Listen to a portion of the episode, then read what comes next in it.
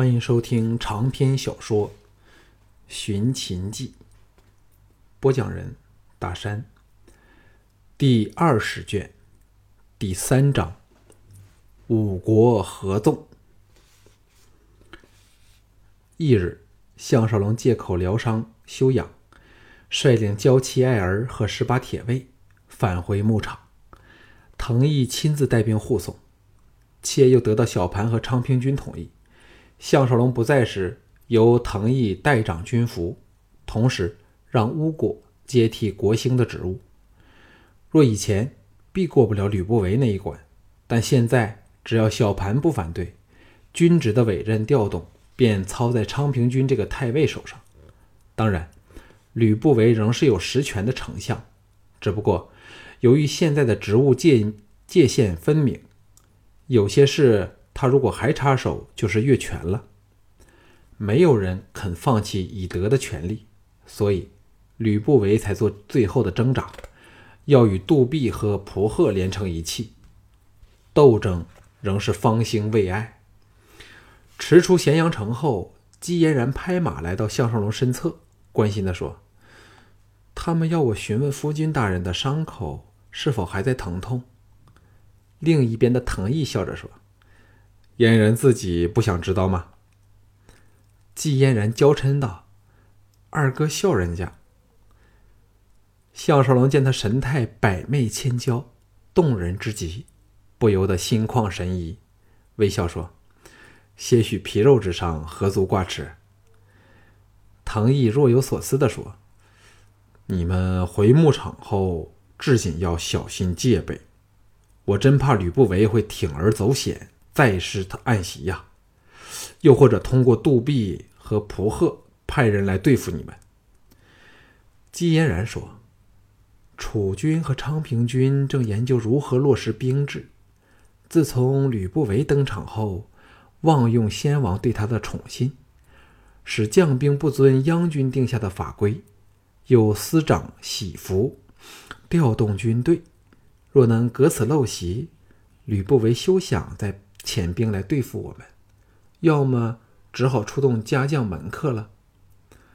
秦国自商鞅变法之后，君主对军队控制极严，实行喜服节的制度。喜即君主的玉印，任何军令政务没有盖上玉印，都均属无效。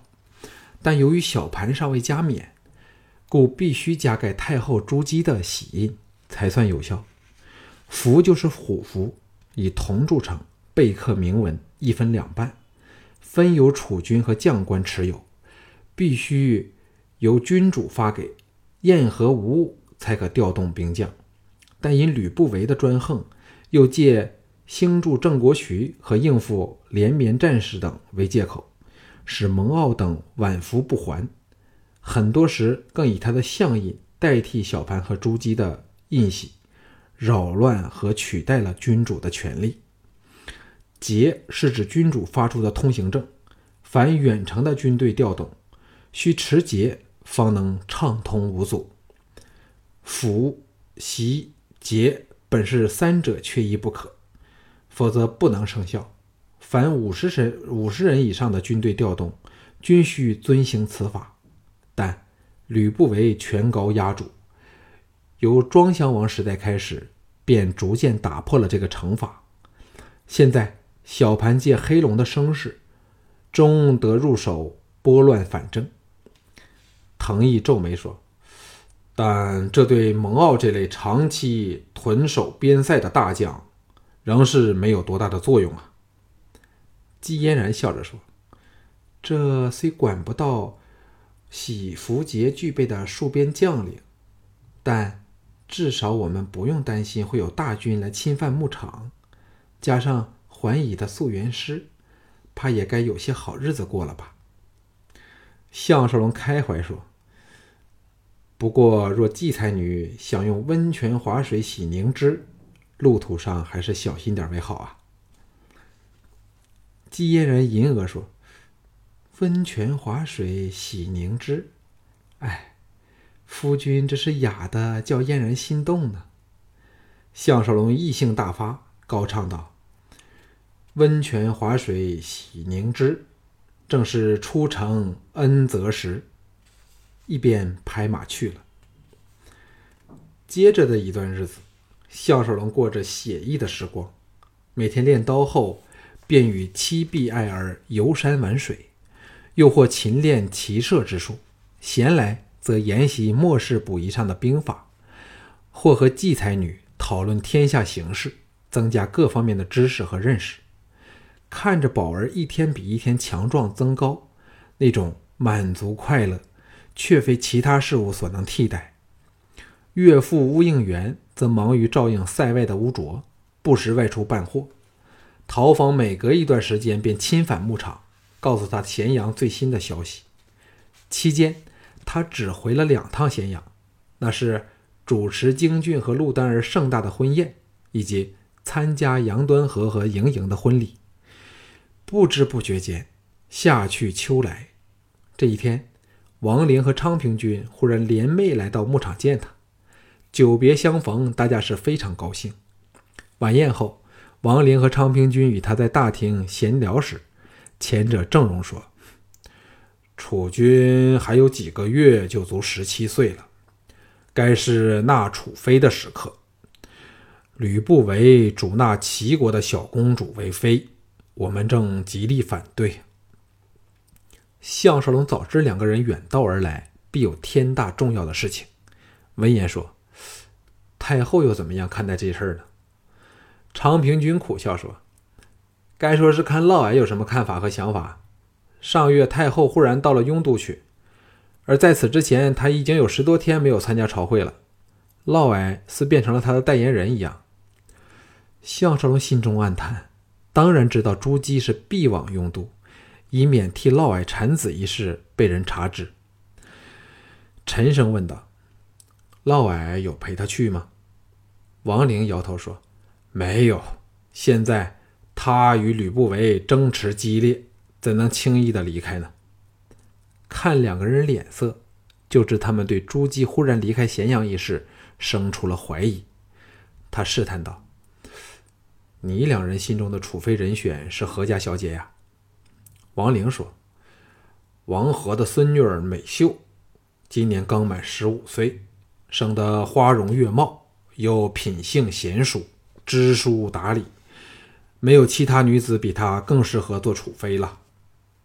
项少龙同意说：“若是如此，确实非常理想。不过最好先安排楚军和他见上一面，楚军看得入眼，我们才好说话。唯一担心的就是太后不同意呀。”昌平君说：“这正是我们来找少龙的原因呐。我们曾就此事多番请示太后。”而太后临离咸阳之际，曾对楚军说：“他不在时，一切事可由少龙为他拿主意。”项少龙愕然说：“竟有此事？”王陵说：“这是楚军亲口说的。太后还告诉楚军，他最信任的就是少龙的眼光和见识。”项少龙忽然醒悟过来，知道定是嫪毐心中另有人选，朱姬傲他不过，又知若依嫪毐之言。必会和小盘关系更趋恶劣，所以将此事推到自己的身上来。在眼前的情况和关系下，即便嫪毐也不得不卖账给他项少龙。项少龙欣然说：“嗯，那就照你们的意主意办吧。哎，你们是否要把我押返咸阳呀？”两个人闻言莞尔。昌平君忽又岔开话题说：“信陵君和安陵王先后于两日内死了。”太子曾继位为魏王，王后正是单美美呀。项少龙心中一颤，他和信陵君虽是敌非友，但仍为他的死讯而神伤。此后平原夫人和少云君的日子定也不好过。王陵说：“廉颇果然是潜逃楚国，据说是龙阳君放他一马。”否则恐怕要成了无忌公子的陪葬品了。项少龙竭力不去想这些无奈的事儿，问道：“吕不韦最近有什么动静呢？”昌平君叹道：“吕不韦现在和嫪毐三日一小吵，十日一大吵。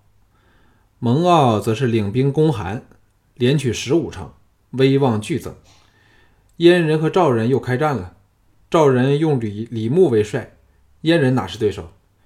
五岁和方城都被李牧攻下，幸好赵王怕李牧势大，下令他按兵不动，否则说不定早就攻入燕京去呢。项少龙想起太子丹，头都大了起来，哑然说：“齐燕没有开战，反是赵燕争锋，这究竟是怎么一回事啊？”王陵说：“我们都弄不清楚，照看仍是土地之争啊。”燕人自联楚至齐后，又想取回以前被赵人夺得的土地，故再起争端。昌平君补入说：“现在蒙骜更是紧锣密鼓，在吕不韦的支持下准备进攻魏国，我们都极不赞成，因为这事儿迟早会惹来另一次的五国合纵。但蒙骜在外，吕不韦立言，若不继续用兵，将难以保持强势。”东三郡也难以稳守，我们很难驳倒他。兼且韩魏两国结成联盟后，的确是蠢蠢欲动，心怀不轨。王和现在到了赵国边境，好令赵人难以妄动。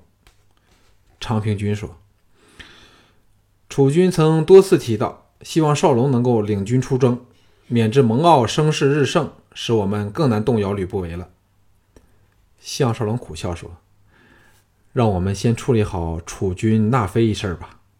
杜弼和蒲贺近来又有些什么把戏呢？王陵说：“仍是在着力扩张，城角借口要应付边防，不断招兵，兼之又有蒲贺的财力支持，始终有一天会出乱子。现在我们在东方战事频繁，谁都没有空去理会他们啊。”项少龙叹道。喝酒吧，这些事儿终有一天可以完满解决。明天我就和你们回咸阳好了。两人大喜。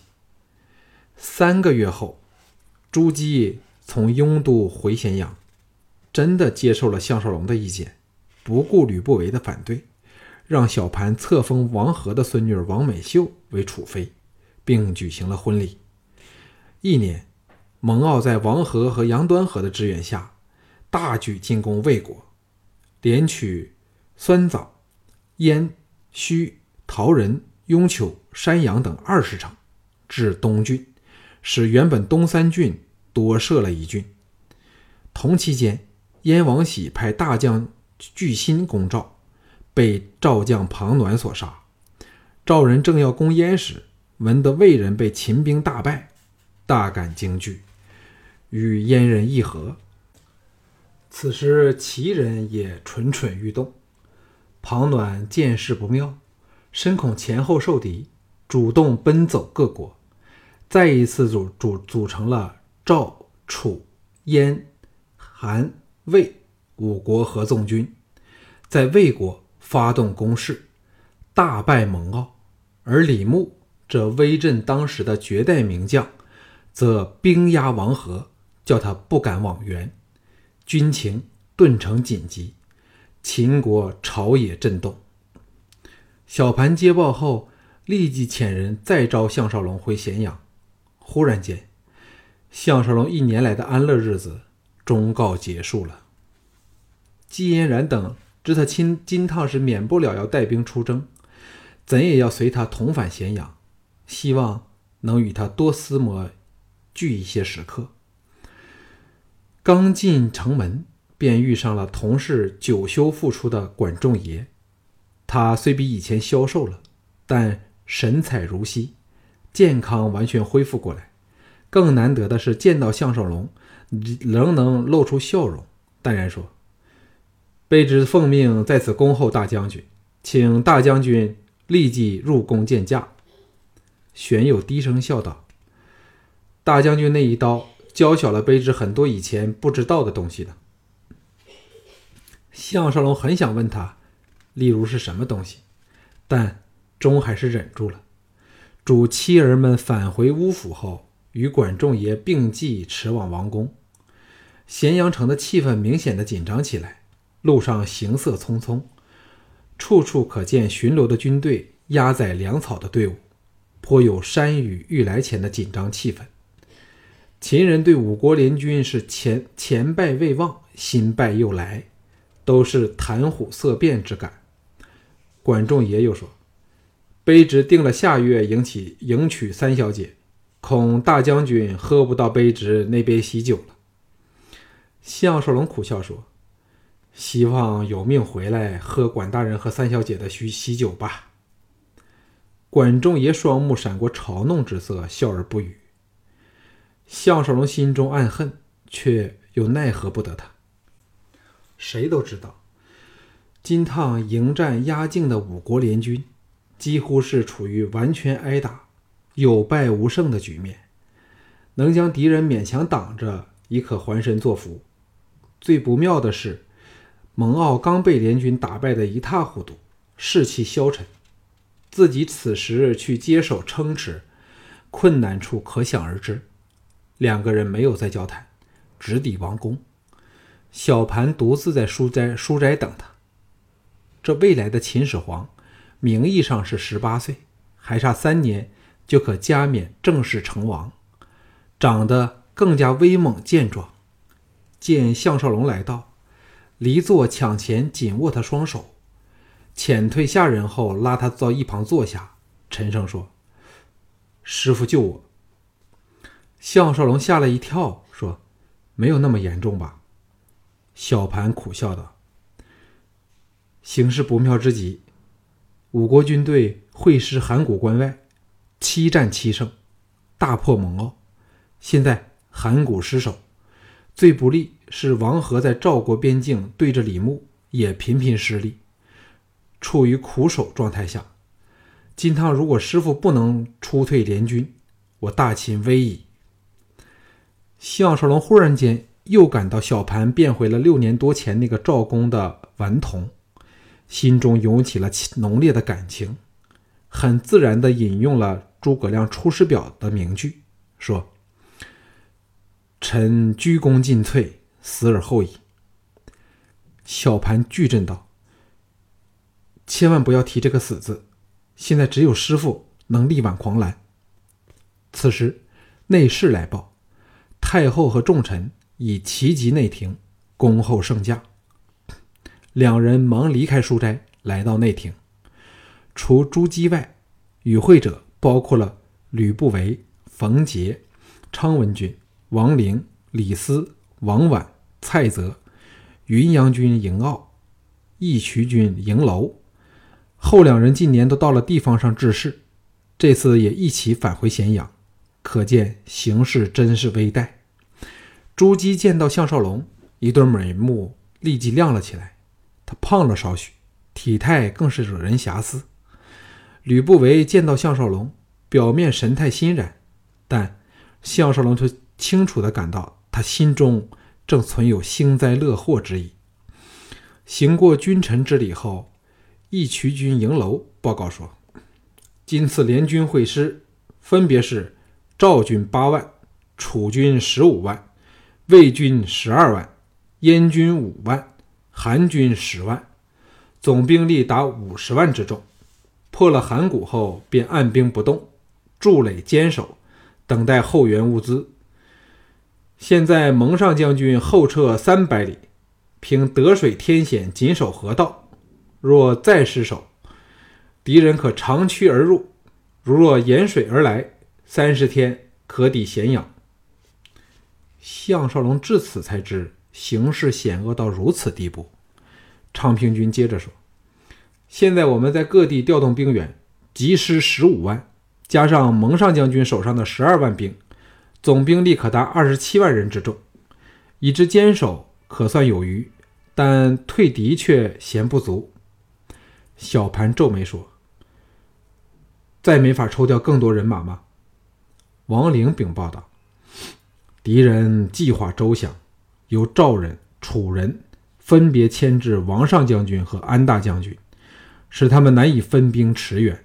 老臣想尽办法，才能抽聚这么多人，其中很多还是老弱和训练未足的新兵。项少龙一听之下，倒抽了一口凉气，暗想：蒙骜的败军加上这批新兵老兵，这场仗还用打吗？”朱姬说：“项大将军对此形势有何看法？”项少龙不答，反问说：“未知联军是否有统华一指挥的统帅呢？”吕不韦沉声说：“我们对联军的情况所知极少，其兵力多寡也只是大约的猜测。据看，该是以赵将庞暖为帅。”此人精通兵法，实是李牧之外我大秦的最大劲敌。加上他们筹备多时，又有上趟未进攻而退的教训，故今次我们再难以用计退敌，一切全要倚仗少龙了。项少龙正要心中叫苦时，忽然想起，若此仗败北，敌人是将兵临咸阳。但此事显然从未在历史上发生过，那岂非说此仗是非赢不可？想到这里，立即信心剧增。说到底，他最怕的人就是李牧。至于庞暖，却至少没有畏惧的心态，当然也不敢轻视。再想深一层，既然命运注定了此战怎么都不会输的，连咸阳都要被围，自然可以放手大干。自己出身特种部队。颇懂骑兵之道，以精锐胜平庸，不如一族一贯作风，或有一些盛望。想到这里，豪气横生，哈哈笑道：“微臣已有定计，只不知各国统兵将领又是何人？”众人见他忽然变得另外一个人，都大感讶异。小盘答道：“赵人是庞暖和司马尚。”楚人是武瞻，魏人是新崛新崛起的大将盛年，燕将、韩将分别是徐夷则和韩闯。项少龙苦笑说：“除了庞暖、司马尚和盛年外，其他都是熟人呐。幸好没有龙龙阳君，在这个时代，最好的朋友随时会变成想自己想置自己于死地的敌人。”吕不韦惊疑不定。又难以置信地说：“少龙似是胸有成竹，不过要知敌人势大，以蒙上将军之能，也连吃败仗。少龙万无轻敌呀。”冯杰也说：“这庞暖最近方大显威风，大破燕军，并斩燕方大将巨心，绝不能轻忽视之。”云阳君迎傲说：“项大将军究竟有何破敌之计呀？”听他语气，显然并不看好项少龙。其实，连昌平君李斯和王陵这些一向对项少龙信心十足的人，也在为他担心。秦人虽是天下无敌，但早被合纵军给打怕了。项少龙无意望了朱姬一眼，刚好他正紧盯着自己，目光一触，两人同时回避。嫪毐看在眼里，神情立即不自然起来。插口说：“向大人从未试过正式领兵出征，若掉以轻心，恐怕会招致败绩。”只听他说话神态从容自若，便知他权力大增，信心十足。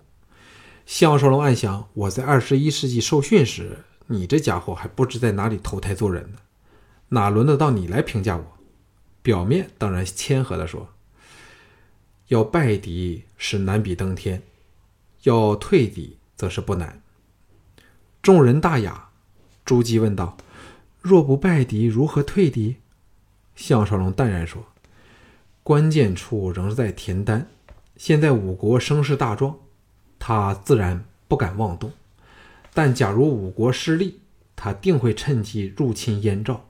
那时，燕赵势将被逼退兵，合纵军不攻自破。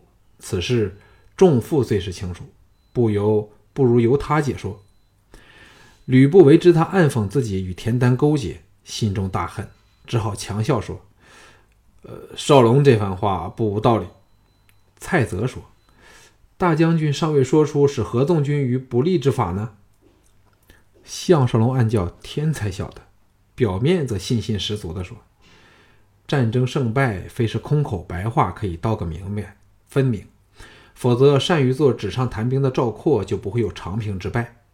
不过，若楚军任微臣为统帅，先要允准微臣三个请求，否则此仗会是有败无胜。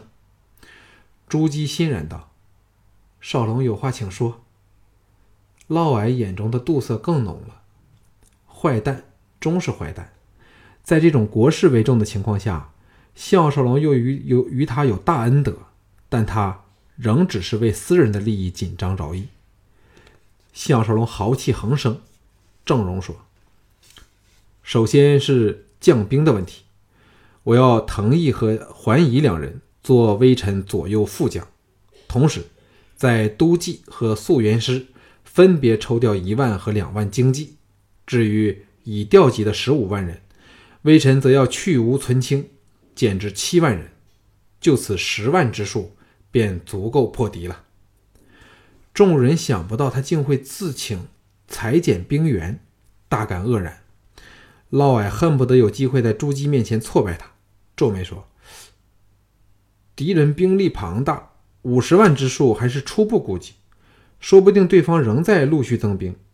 现今少龙还把兵力裁减至十万，尽管加上蒙上将军的十二万兵员，总兵力仍未及敌人一半。这一仗如何能打呀？”吕不韦点头说：“老凤长这番话不无道理啊，少龙要三思才好。”项少龙心中涌起了颇为荒谬的感觉。他休假前，吕嫪两人斗生斗死，为何忽然又好像同一个鼻孔出气呢？小盘对项少龙的信心近乎盲目，说：“大将军必有他的道理，大将军可否解说一二？”项少龙从容笑道。兵贵精而不贵多，五国联军人数虽众，始终各军互不同属，在指挥和合作上肯定是问题丛生。所以，臣下针对此点精简兵员，不但可以提高效率，又可增强士气。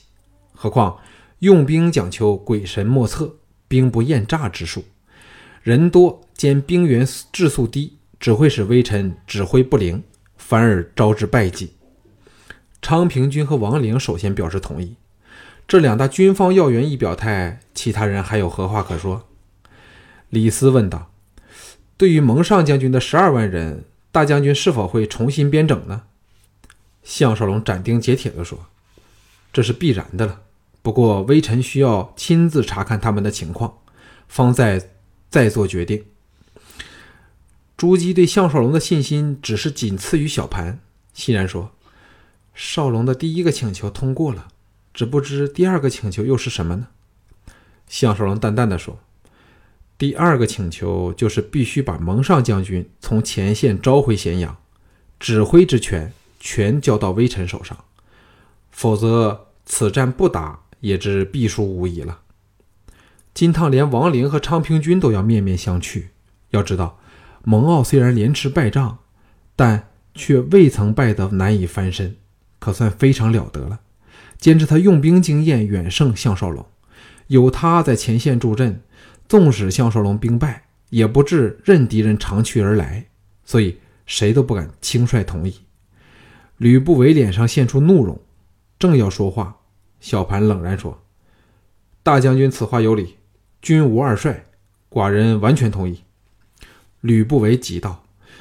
老臣认为，最好由蒙上将军退守第二线，实施万全之策。王婉、嫪毐、蔡泽等都表态赞同此意。项少龙微微一笑说：“由函谷到咸阳都是最前线，何有第二线可言？只有放手给微臣展开敌人意想不到的战术，微臣才可以以少胜多，击退强敌。”朱姬说。少龙究竟有何妙法退敌呢？项少龙恭敬答道：“这正是第三个请求。兵书有云：‘将在外，君命有所不受。’故敢请太后、储君和众妇与微臣绝对的信任，无论听到什么风言风语，都一概不予理会。因为此役将出现先败后胜的局面，又是敌先长进而后惨退之局。”故在战争开始的阶段，切勿因小败而失去了对微臣的信心。至于微臣所采用的御敌之策，请恕微臣卖个关子，否则泄露出来就不灵光了。小盘拍案叹道：“大将军却是非常之人，兵未动，已对全盘形势估计入微。三天后，寡人登坛拜将，我大秦国的兴亡就交到大将军手里了。”就是这几句话，使项少龙肩上负上了指挥全面大战的重任。临时会议完毕后，项少龙再和小盘、吕不韦、昌平君开了一个小组会议，研究了在作战各方面有关粮食、后援等的细节，又议定了由乌果负责运送补给，项少龙才能脱身。刚出宫门，嫪毐在后方追来，客气过后，嫪毐与他并继而驰。装出歉然之色说：“呃，刚才小弟只是以事论事，少龙切勿介怀。”项少龙心中暗骂，嘴上答道：“老兄太小觑我项少龙了，这算的什么呢？”嫪毐叹道：“但有一事，我真的在责怪少龙。”项少龙愕然说：“是什么事啊？”嫪毐苦笑说。少龙为何把美美送往大梁呢？至少该通知小弟一声呀。项少龙也以苦笑回报说：“因为我怕老兄反对，当时摆明老兄争不过吕不韦，与其便宜了那个奸贼，不如让美美到他欢喜去的地方好了。老兄还要怪我吗？”嫪毐沉吟半晌，点头说：“少龙坦白的令我难以接受，但又不得不接受。哎。”真想不到，现在我权势大增，反得不到心爱的女子，一得一失，却叫人惆怅。项少龙明白，他暗指要看朱姬的脸色做人，首次感觉到他内心的痛苦。无论嫪毐如何的坏透，他总是一个人，有他内在的真诚和感触。生命总有很多无奈的事儿，例如他面对的敌人，其中有很多。便是曾经把盏言欢的好友，最密切的莫如寒闯了。假如要被迫杀了他，自己会有什么感觉呢？